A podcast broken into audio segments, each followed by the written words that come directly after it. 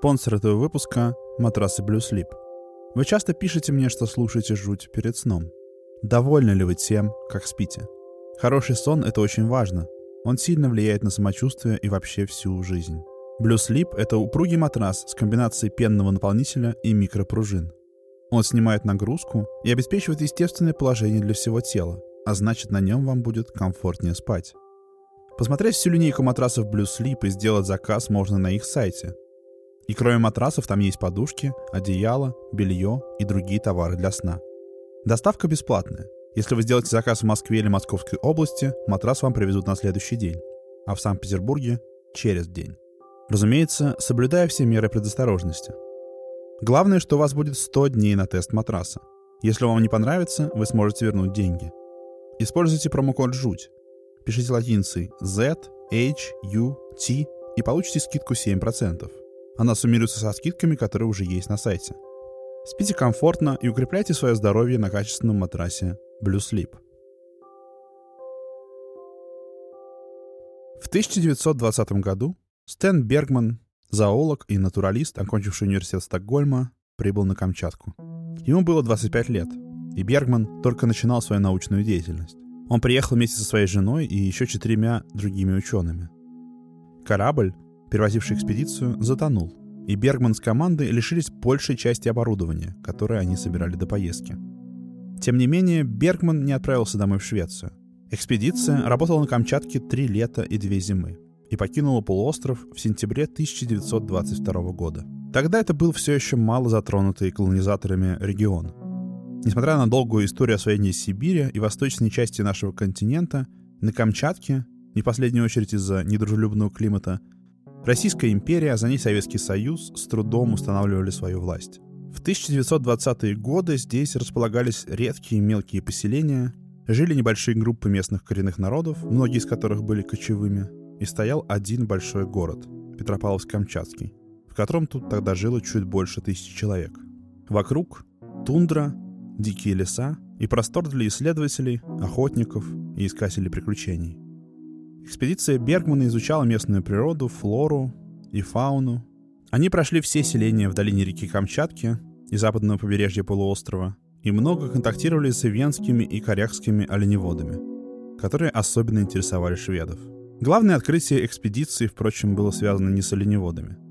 Стэн Бергман обнаружил мех необычного, огромного по сравнению с бурыми и даже белыми, медведя. Шведский исследователь стал первым, кто столкнулся со свидетельством, что на Камчатке обитает невиданный и опасный зверь. Некоторые даже стали называть его «Медведь Бергмана». Привет. Меня зовут Гриша Пророков, и это подкаст «Жуть». На крайнем севере, на территории Чукотки и полуострова Камчатка, живет много разных народов. Чукчи, эвены, ительмены, коряки и другие. Здесь суровый климат, долгие зимы Температура редко поднимается выше 15 градусов тепла, хотя в некоторых частях Камчатки летом бывает теплее. Долгое время выживание здесь напрямую зависело от природы. От улова, от охоты, от поведения животных. И поэтому у народов Крайнего Севера установились с ней особые отношения. Одно из главных животных здесь — это медведь. Медведь имел двойственную природу. Он мог быть помощником, защитником, а с другой стороны мог оказаться врагом человека. Ительмены по записям немецкого исследователя Георга Стеллера, боялись медведя. Старались оберегать себя заклинаниями от этого животного, а еще из страха не называли его по имени, говоря только «сипанг», что значит «о горе». Эвены охотились на медведей только тайно, не рассказывая членам семьи и делая все крайне осторожно, чтобы дух медведя не обиделся. Когда животное было поймано и его разделывали, Эвены не вели никаких бесед о добыче, как бы делая вид, что это не они — а кто-то другой все сделал. Но еще у народов Крайнего Севера встречаются такие истории о медведях, которые совсем не похожи на знакомых нам с вами животных. Их описания звучат как описание потусторонних, сверхъестественных существ. Скажем, у Чукчи есть рассказы о белых медведях-людоедах. В непохожую ночь такой медведь ложится на брюхо посреди ледяного поля, машет лапами и приманивает к себе прохожих. Он зовет плачущим голосом, подражая путнику, потерявшему дорогу. Тот, кто услышит его голос и приблизится к чудовищу, тотчас будет схвачен и растерзан. Такого медведя называют мервелиин или качатка. У него длинная, вытянутая вперед голова и костяное туловище. Шкура у него темная, будто грязная. На него нет смысла идти с копьем, потому что у него широкие ребра и грудь словно из кости. Ее трудно проткнуть. Главное, этот медведь часто и громко кричит, его голос разносится над тундрой. Говорят, что он ненавидит людей. Иногда, чтобы подчеркнуть мистическую природу качатка, его изображали восьминогим.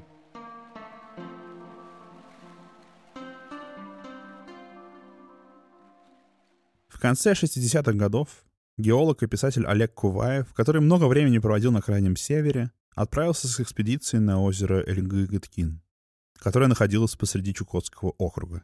Здесь, по словам местных жителей, часто встречали очень большого, свирепого, светлошкурого, не похожего на остальных медведя. Говорили, что он настолько велик, что даже при виде его следов ударяются в бегство люди и олени. Куваев принялся изучать вопрос и прочитал, что о подобном гигантском страшилище рассказывают еще эскимосы Аляски. Он выдвинул версию, что где-то здесь сохранился неведомый науке зверь. О своем путешествии, в котором, впрочем, он не нашел никаких доказательств, он рассказал в нескольких номерах журнала «Вокруг света». В то время как экспедиция Куваева не привела к конкретным результатам, его рассказ о том, что где-то на севере-востоке нашей страны водится неведомый, чудовищный медведь, надолго вдохновил охотников, исследователей и просто энтузиастов. То тут, то там всплывали истории о столкновениях со странными медведеподобными животными на территории Чукотки и Камчатского полуострова. Появилась информация, что в 1968 году такого медведя даже добыли работавшие здесь геологи. Но приняв его за урода, неудачную мутацию, они избавились от трупа. Десять лет спустя, после статьи Куваева, на озеро Эрнгыгыткин отправился еще один автор «Вокруг света» — Валерий Орлов. Там, среди прочего, он записал историю местного охотника. Тот говорил, что за свою жизнь видел разных медведей — но на озере встретил такого огромного, что он опешил и стало жутко. Медведь был узкомордый и светлый. С охотником была его собака, Сеттер. Сеттер прыгнул медведя на морду, но тот уложил его одним ударом. Криптозоология — это дисциплина, занимающаяся поиском и доказательством существования зверей и существ, о которых известно лишь из мифов, фольклорных рассказов и городских легенд — Наверное, криптозоологию правильно называть псевдонаукой. Но мне кажется, что в ее основе лежит очень простое стремление. Простой вопрос. Возможно ли окончательное понимание природы? Можем ли мы постичь все ее тайны, найти всех живых существ, исследовать досконально все уголки планеты, или всегда будет оставаться что-то неуловимое, скрытное, недоступное нам? За криптозоологией стоит романтический порыв, что какие-то тайны будут оставаться неразгаданными, а мы будем пытаться их поймать и разгадать. Таинственный огромный медведь Крайнего Севера, о котором всплывают сообщения уже сто лет, о котором вроде истори бытуют легенды у Чукчи и других местных народов, воплощение этой идеи криптозоологии. Он все время маячит где-то на горизонте и захватывает умы некоторых людей, которые иногда доходят до обсессии. Охотник Родион Сиволобов родился в камчатском поселке Ветвей. Он работал пожарным, но его настоящим увлечением была охота и изучение местных животных. В конце 70-х Сиволобов общался с одним из местных жителей, пожилым коряком, и они обсуждали разных медведей. Услышав о желании молодого амбициозного охотника поймать самого большого медведя, коряк предупредил Сиволобова. Только медведи с короткими задними ногами не стреляй. Это Иркуем. Того, кто убьет его, духи начнут преследовать, и будут преследовать до тех пор, пока не погубят. И он подчеркнул, что Иркуем — это необычный бурый медведь. На него даже лучше не смотреть долго, а развернуться и уходить. А если вернешься на то место, где повстречал Иркуема, тебя ждет беда. Для Севолобова это существо стало объектом обсессии.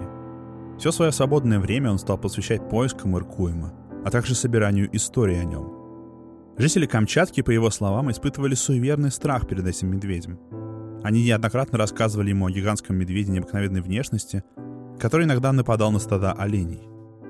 По словам Сиволобова, чукчи и коряки называли зверя иркуем, буквально волочащийся по земле или волочащие по земле штаны. А коряки Тигильского района, опять же, если верить охотнику, называли его Кайнын Кукхо, то есть медведь-бог. Десять лет Сиволобов собирал свидетельства о встречах с этим существом, которое по описаниям было в два раза больше, чем даже самые крупные бурые медведи Камчатки. С высотой в холке в полтора метра и весом до полутора тысяч килограмм. По описаниям, у Иркуема относительно маленькая голова, короткие задние ноги и весьма необычная беговая походка. Он опускает передние лапы и поднимает задние навстречу им, почти как гусеница. Задняя часть Иркуема немного свисает, и отсюда берется название – волочащийся по земле. Сиволовов пытался обратить внимание советской прессы и ученых на истории столкновений с этим существом. Пресса откликнулась. Материалы о медведе выходили в газетах «Правда», местных газетах «Корявский коммунист» и «Камчатский комсомолец» и журнале «Вокруг света». Был снят фильм о животном мире Камчатки «Куда ушел Иркуин». Ученые же требовали от охотника доказательств. По собственным словам, Сиволобов добывал странного медведя несколько раз, но с останками зверя все время происходило что-то не то. То шкуры сгорали в сарае, то черепа похищали, и охотник обвинял корякских пастухов – больше всего на рассказы Сиволобова отозвался советский зоолог Николай Верещагин, которому тот стал посылать фотографии.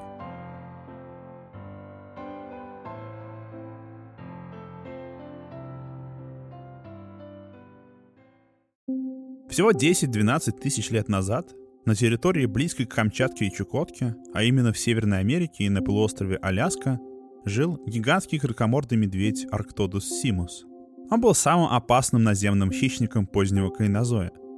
Представьте себе чудовище высотой в холке в 2 метра и весом в 2 тонны.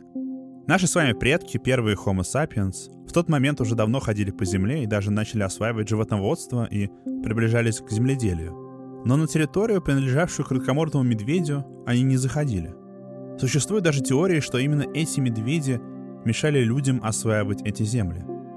Они были достаточно агрессивными и могли не бояться подходить к людям, чтобы прогонять их отсюда. На страницах журнала «Охота и охотничье хозяйство» Николай Верещагин предположил, что Иркуем — это доживший до наших дней ископаемый гигант Арктодус симус. Что если Арктодус, писал Верещагин, угаснув в Америке, сохранился до наших дней на Чукотке и Камчатке? В качестве доказательства того, что Иркуем является именно этим зверем, профессор приводил три важные детали из описания камчатского охотника — нависающий зад, укороченные задние лапы и нетипичную форму головы с короткой мордой.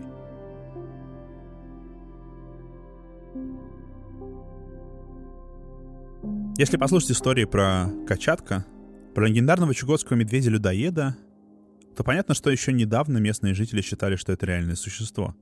Большого хитрого медведя с крепкими ребрами и кричащего как человек знали как просто еще одного представителя местной фауны — вот, например, оленевод Нунлигран рассказывает, как в 1997 году в его поселок приходил ночью такой медведь и кормился отходами около фермы. Он признал в нем медведя, который нападает на людей. Или осенью 2001 года, как рассказывал охотник по имени Лаврентия, он столкнулся с медведем, который вышел на берег из воды и пошел прямо на людей. Они стреляли из карабина в воздух, спустили на него собак, но медведь не обращал внимания. Тогда они убили его и когда разделывали, заметили, что ребра у него были сросшиеся. Прямо как у качатка. В еще более старых фольклорных записях речь о таинственном медведе идет совсем как о части природы вокруг. И кажется, что именно эти истории вдохновили всех последующих исследователей. Хотя в своей статье «Вокруг света» Олег Куваев не называет качатка напрямую, очевидно, что в основу его поисков лег медведь-людоед. И истории, которые вдохновили Всеволобова, тоже имеют корни все в тех же легендах. Из старых историй медведь-чудовище перешел в современную криптозоологию.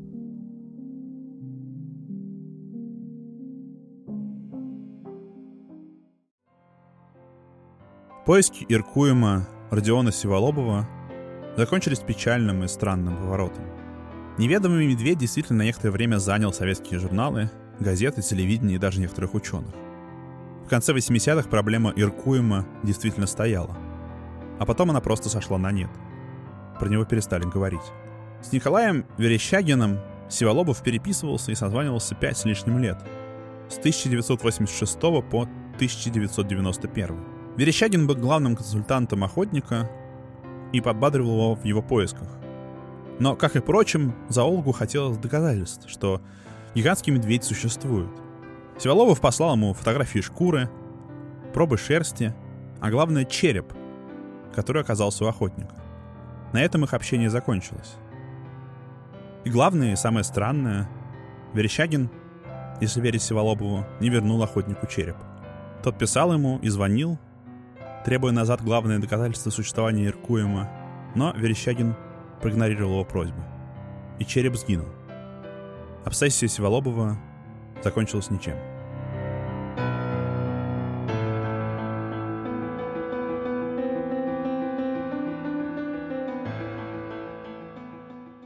Спасибо, что послушали. Меня зовут Гриша Пророков, этот подкаст называется «Жуть». Спасибо Blue Sleep за то, что поддержали этот выпуск. Если вы слушаете подкаст в приложении, где можно оставить оценки, например, в Apple, я буду особенно благодарен, если вы поставите оценку и напишите отзыв. Если вам хочется помочь тому, что я делаю, вы можете сделать это при помощи Patreon. Для этого заходите на patreon.com blitzandchips. Там я публикую небольшую подборку дополнительных материалов. В основном текстов, а также иногда фото и видео — Например, к этому материалу будут фото экспедиции Стэна Бергмана к выпускам «Жути». До встречи.